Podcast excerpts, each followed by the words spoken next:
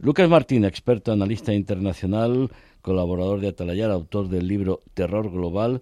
Antes escribió Visión Global. Lucas, buenas noches. Buenas noches, Javier. ¿Qué pasa? Ayer estabas con, pilotando ese MiG ruso y te encontraste con el dron y no lo pudiste esquivar. A ver, cuéntame, ¿qué, qué, qué pasó en...? Porque eso es grave, ¿no? ¿Cómo, cómo lo valoras? Yo, por suerte para todos, no soy capaz de pilotar nada, ¿eh? lo cual me todo más seguro.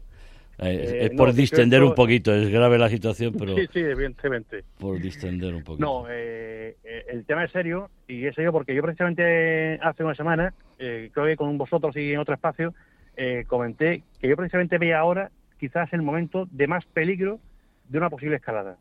Porque yo entiendo que a día de hoy, y este es mi análisis personal, Rusia, evidentemente, el campo de batalla no puede vencer, a día de hoy, tal que las cosas, pero sí puede vencer otra otra lucha que sería eh, o bien romper esa unión de apoyo a Ucrania, con lo cual Ucrania se quedaría eh, en mantillas, o bien provocar una escalada que haga que, a su vez provoque un movimiento a las sociedades occidentales en contra de esa posible guerra total que paralizara esto.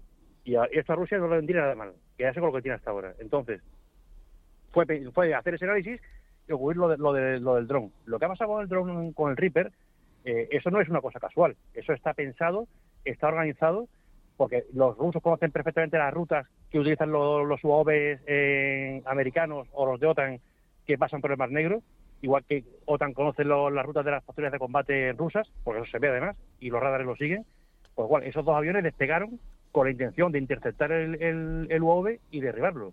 Si, si, lo piensas, es una, es una forma de escalar muy inteligente, porque primero, eh, derriban un avión que no va tripulado, con lo cual no causan ninguna baja humana. Eh, siempre pueden alegar, como hicieron, aunque se ha demostrado que no, que ha sido un accidente o que ha sido una temeridad del UAV o lo que o lo que sea. Y además lo han hecho sin emplear ningún, ningún arma, ni un misil ni el cañón del avión. Con lo cual volvemos a, digamos, a hacer una escalada en, la cual ellos no, no, emplean la fuerza sí, pero no. propiamente dicha. Efectivamente. Con lo cual, si Estados Unidos reacciona y sobreactúa, ¿de quién sería la responsabilidad de la escalada? De los este americanos. Y además un dato, muy importante, ahí están volando eh, drones que son de OTAN, eh, son de la organización, que son los únicos, únicos que tiene, eh, y drones americanos, ingleses y de otros países. Y han ido específicamente no a por el de OTAN, sino a por el de Estados Unidos. Es decir, está todo muy pensado y muy medido. Hay que da, pone la piel de, de gallina pensar en un en una escalada de, enfrentamiento. Porque Polonia y Eslovaquia han anunciado que envían cazas MiG a Ucrania, son cazas que los ucranianos ya conocen, ya los pueden pilotar. ¿Piensas que con estos aviones los ucranianos pueden ganar algún tipo de ventaja en la contienda? Hombre, no van a ser decisivos porque no es una cantidad muy grande y en este conflicto la aviación estamos viendo que no está teniendo un papel protagonista, pero evidentemente no deja de ser una ayuda. Mucho más si son capaces de integrar armamento occidental, como ya se hizo, se hizo con los misiles antirradiación HARM, si son capaces de integrar, como se decían, misiles aire-aire, eh, AIM-120, los AMRAM, o, bien los misiles antiguos que Harpoon, entonces sí, evidentemente, eh, sería algo muy sustancial.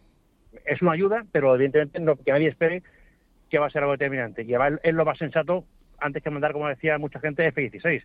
Eh, estos aviones los conocen, los pueden pilotar mañana mismo no hay que hacer ningún tipo de conversión, con lo cual era el paso más, más inteligente y el más sensato.